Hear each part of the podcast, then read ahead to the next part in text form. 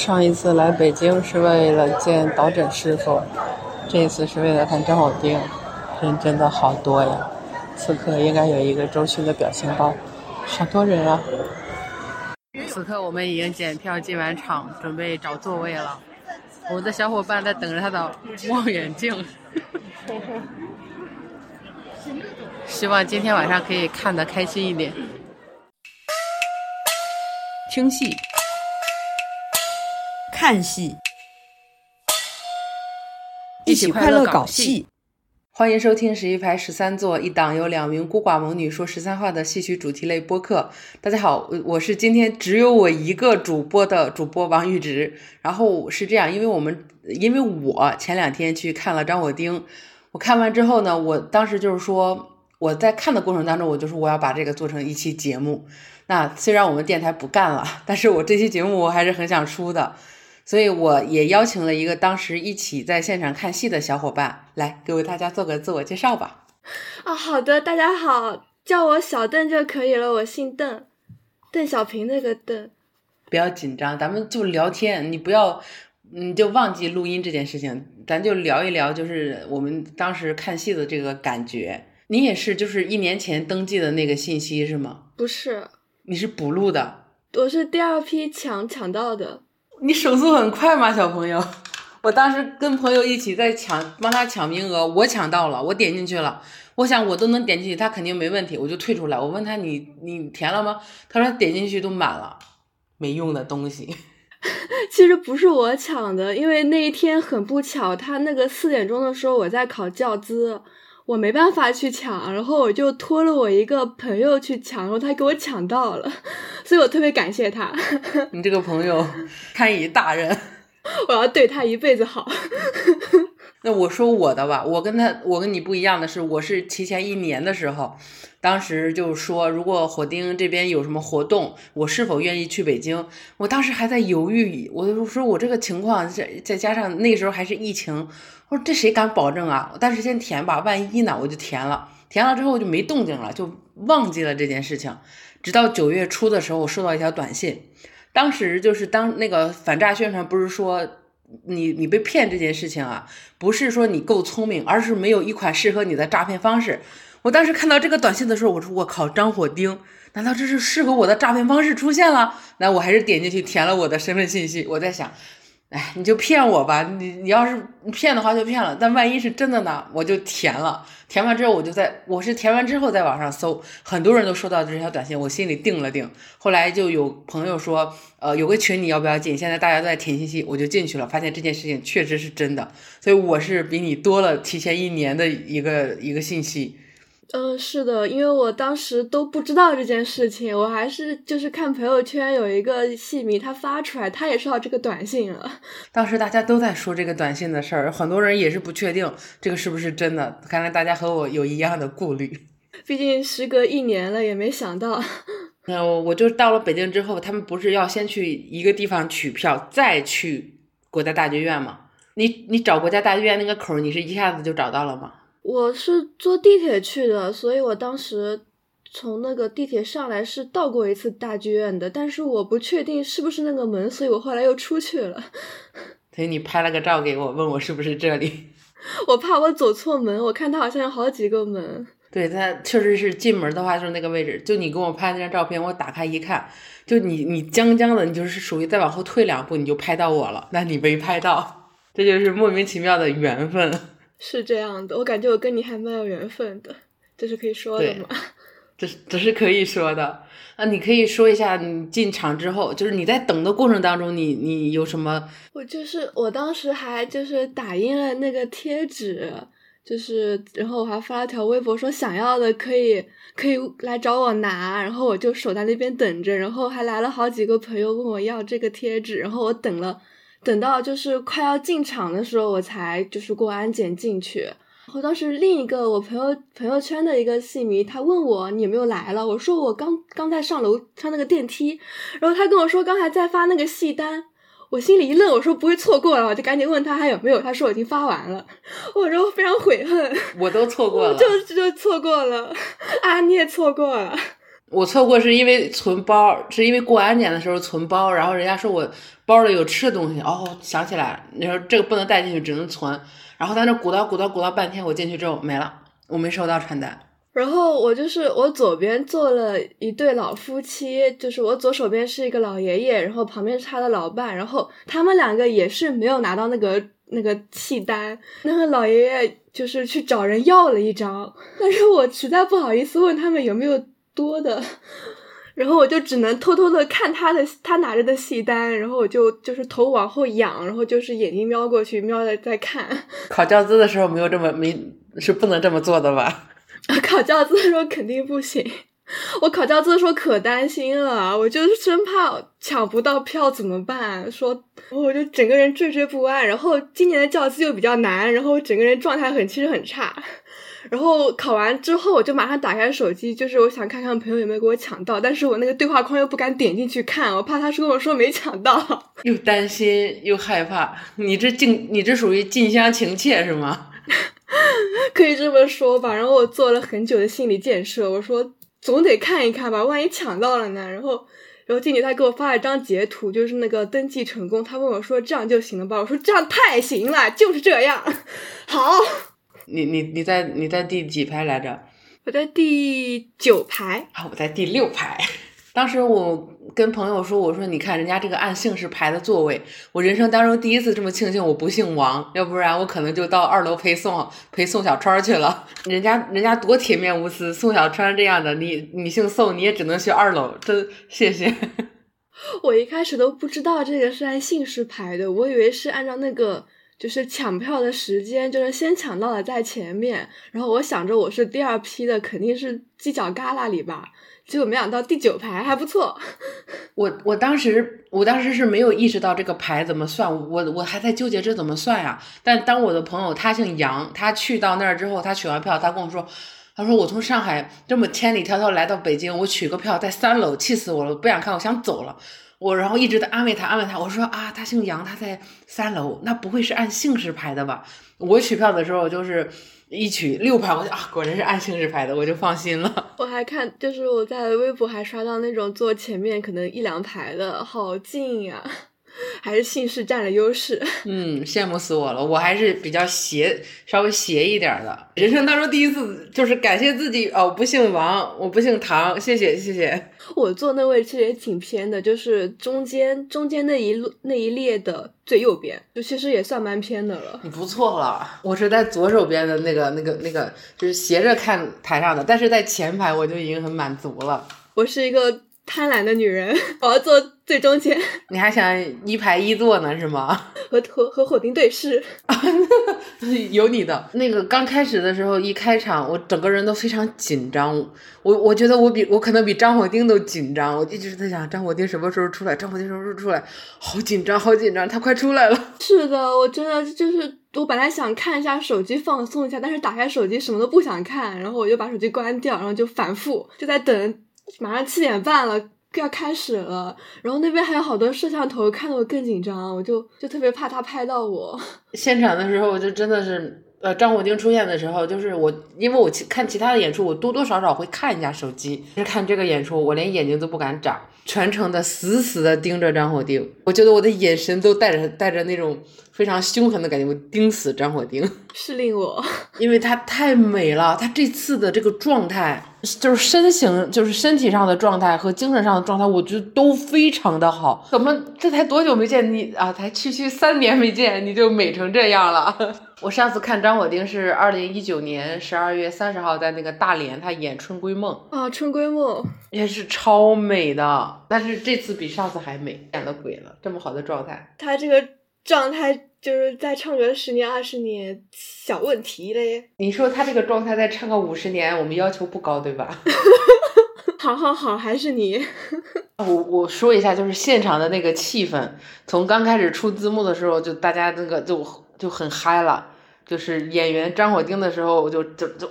鼓掌声、叫好声就炸了，我都录下来了。这个声音，那我我中间会插放一些，就是现场的那个声音，但我不会放他那个唱戏，因为这个有版权限制嘛。我只放一些现场的声音就好了。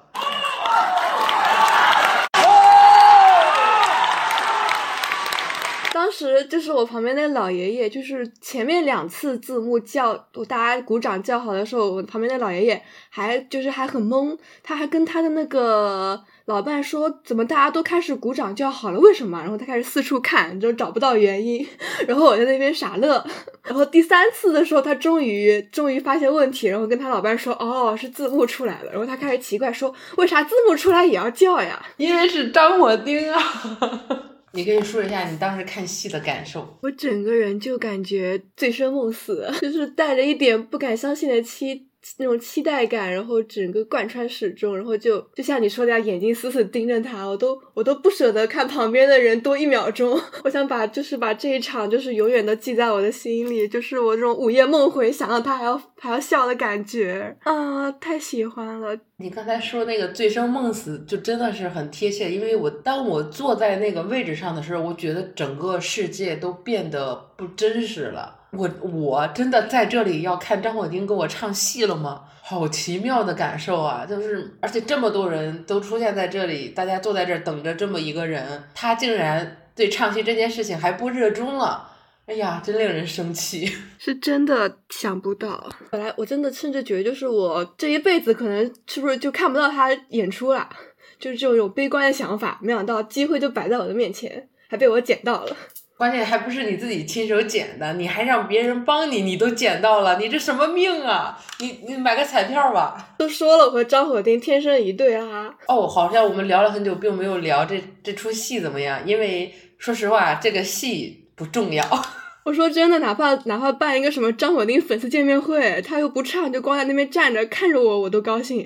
我也是，我我现在就是这种感觉，就是这一个演员他不演戏到这种程度，就是你就让我们见见你行不行？我们就是就是十分想见 张火丁，但说真的，这个戏我不太好看。但我也没有认真看戏。我倒就是我还蛮喜欢《霸王别姬》，主要是当时我一直在 B 站上看那个一九年的那个版本，因为 B 站有，然后我就一直反复看。你可以说一下这次和你之前看的版本有什么不一样吗？我看有人说不太一样，感觉就是删减了一些，我都准备好一直看了，然后就感觉不对劲，好像确实删减了一些，有些改动。因为这场看下来的话，真的就是能感受到。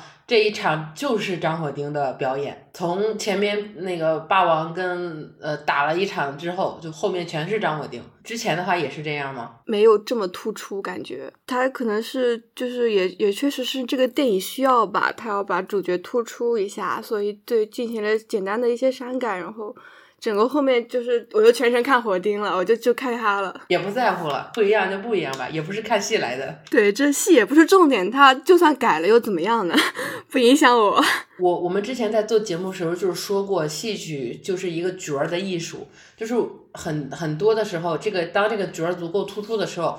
成为台柱子的时候，大家更多的关注点就会放在这个演员身上。那张火丁这样的演员，就是他的他的个人魅力足够的足够的突出，呃，又加上他确实是这近些年不怎么登舞台了，大家就对他的这种思念就格外的深，所以就导致于他其实演什么唱什么唱的怎么样，大家也不太在乎了，只是在乎这个人是不是给我演了。就只在乎他站在台上了。其实我觉得最主要的就是我们要说这个结束了之后这件事情。嗯，结束了之后，台下很多人都哭的特别的惨。我也哭了，我当时一边哭一边喊。就是当时在我感觉到已经到尾声要要自刎的之前，我就已经要哭了。我每次就是我每次看就是张火丁的《霸王别姬》，就是从那句“此番出兵，倘若不利”那一句话开始，我的情绪就已经到达顶峰，就是已经开始流眼泪了。每每回都这样，这次也是。那不得不说，张火丁的翻唱还是很有诚意的。呃，有小伙伴说，就是这个《霸王别姬》看不看无所谓，他这个翻唱。让他甚是想到现场去感受一下。就我就就是结束之后嘛，就是他自刎的那一刻，我其实我就已经准备好往前冲了，但是没冲过大家，他冲的更快，我没有抢到前面去，我只能抢到我们那个两排中间的位置。当那个幕马上要拉的时候，我前面的人就疯了，就已经在冲了。我就啊啊，我还没准备好呢，你们就冲走了，根本冲不过人家，太可恶了。所以张火定再演一场，这次我一定好好冲。张火定再给我们一个机会，我们也能往前冲。这次我们没有准备好，这是你的问题，你没给没给我们演练的机会。这次演练够了，是不是给再来一场？正确的，我支持张火丁，听到了吗？我要道德绑架你喽！哦，对，我们完事儿之后一起去吃饭嘛。我们就是说，呃，因为他当时在在台上那个表达，好像说他以后就不想演了嘛，就那个意思。我听到他这句话的时候，我就更想哭了，我那个那个泪崩的这个心情又到达了顶峰。我当时听这句话的时候，就是还没有联想到这种封箱这样的意思，然后演出结束之后，心里还是只有张火定就。就是一边听那个返场的录音，然后一边在那边看微博超话什么的，然后突然很多人都说他以后不演了，然后给我心里一咯噔。我说真嘟假嘟？不会吧？我觉得不一定，因为他说不演这件事说了很多年，他说还是演了。他这个人需要你架着他，你推他，你轰他，你这样的话，他他脸皮薄，他不好意思拒绝，他就只能啊，那就再演一下吧。你要是真的，你大家不要乱传。不要说什么他不演了，你就你就做好了心理准备，你就接受了。你不要接受，你你一接受，他就觉得哎呀，大家都接受了，我是不是可以真的不演？你不可以。我记得就是我高中的时候，那个时候就是还还比较那种有点有点中二，有点疯癫。当时那时候张火丁已经。不怎么演出了，我当时还在那种跟就是朋友们说他不演出，我就天天去国戏门口拉大字报，我就天天贴贴到他出来演出为止。他这种人就得就得架把他架在那儿，让他进退两难，他就他就得演。不过我感觉他这次状态这么好，又说这么多，我感觉他其实我感觉他付出的可能性更大一点哦。我看他现在这个样子。对哦。嗯，也不是不可能哦。比如像他说什么教了学生，希望学生以后在舞台上怎么样，抛抛开学生不谈，这这样的话既可以理解为他要好好教学生，教更多的学生，也可以理解为学生们都差不多了，他可以继续出来演出了，难道不是吗？也可以理解为他的学生他教出来一批了，他要开始往外带他的学生了，那你那你不得一起跟着演？你纯让你学生演啊，是吧？也可以，这个思路也很好。我当时听到听就是前面他说他呃很热爱他的舞台，怎么怎么样，说那么多，突然话锋一转说到学生，我我就哎哎，我就很生气，我我就觉得你不演归你不演，你不要把什么垃圾都往外扔好不好？我就很生气。看大家对。学生的风评都都差不多，就是你不演归你不演，但你不要绑架你的戏戏迷可以绑架你，你不能绑架戏迷。我们可以绑架你，让你再出来演，但你不能说你为了呃让我们多关注你的学生，然后你不太演了，让我们去看你的学生，这不是一个等价交换好吗？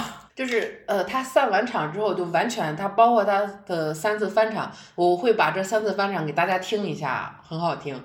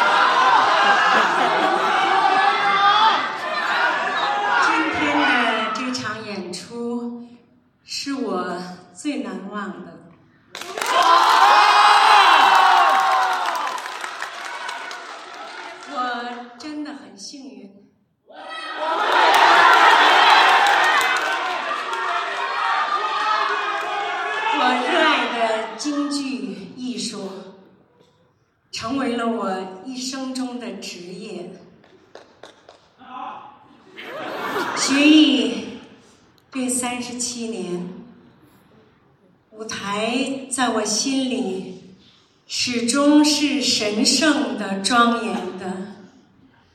每一次我站在舞台上，面对观众，我总是怕做的不够好。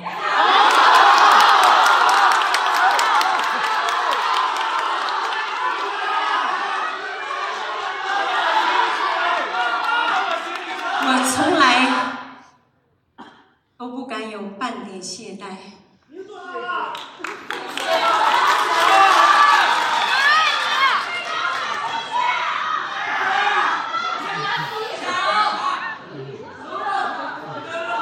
因为我热爱京剧，京剧艺术带给我太多的美好和幸福。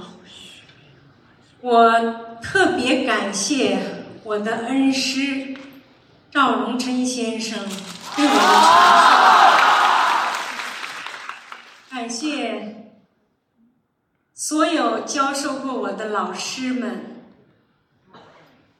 感谢各级领导对我的培养，感谢所有合作伙伴对我的帮助。我更要感谢戏迷朋友多年来对我的支持、鼓励和包容。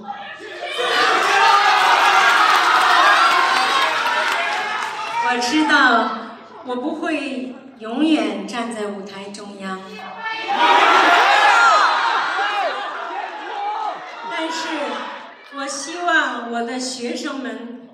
都能够通过自己的努力站在舞台的中央，因为京剧艺术需要传承，因为百年成派应当薪火相传。好。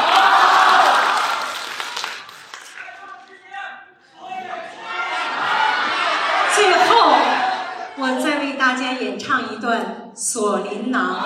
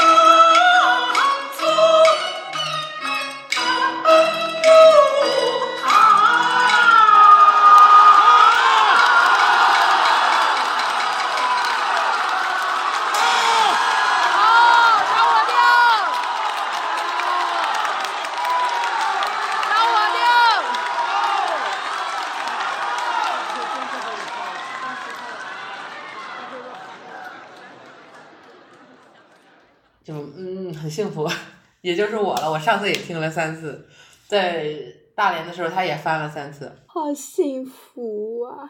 对他那个时候翻了，也翻过《霸王别姬》，嗯，这次演了《霸王别姬》，对，那下下次是不是可以演？他这次翻翻了《梁祝》，那下次是不是可以演《梁祝》了？把宋小川拉来。对，宋小川，你闲着也是闲着，你没事就催催他，催催他。他在台上演，你在台下看合适吗？你上去演，跟他一起演。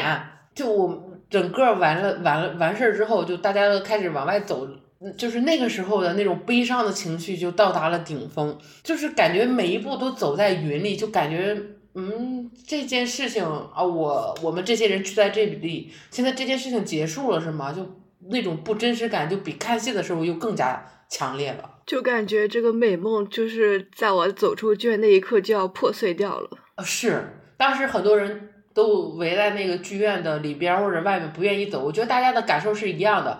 就我离开这个国家大剧院的之后的那一刻。我就完全完完全全的告别了我刚刚做了一个多小时的那个梦。就是我当时一边走出去，一边还在手机上放那个返场视频。然后当时大剧院门口走到哪全是这个声音，大家都在看，就感觉不想走出这个梦一样。我那天晚上回到酒店之后，也一晚上没睡着觉，那种感觉。我本来想五点钟起床收拾行李的，结果到了五点钟，我根本就没睡，我就一遍一遍的在看那个返场的视频。其实我还。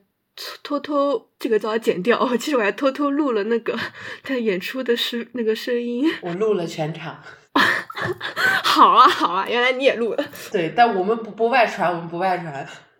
我从张火丁就是即将出场的时候，我就偷偷摸摸的把我的手机拿出来，点开录音机，然后再把屏幕熄掉。我说我不让我拍，我多多录还不行吗？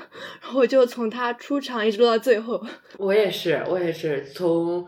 他开始出场，大家已经开始疯了的时候，我就打开录音机放在了地上，我也不敢一直拿着，我就放在地上，然后在那边录，那边就是心里边就是那种很不真实的盯着他。看完了全场，出了出了那个剧院，还是觉得不真实。整个其实从开始检票进去的那一瞬间，就开始进入到了一个不真实的状态。嗯，现在回忆起，我都觉得这件事情。真的发生过，我也参与了，但是还是有那种强烈的不真实感。是这样的，我我们俩今天录这期节目，就是纯分享我们看张火丁整场时候的一个感受。那我们今天也就这样了，这期节目应该会，我也不知道导诊老师会怎么安排这期节目。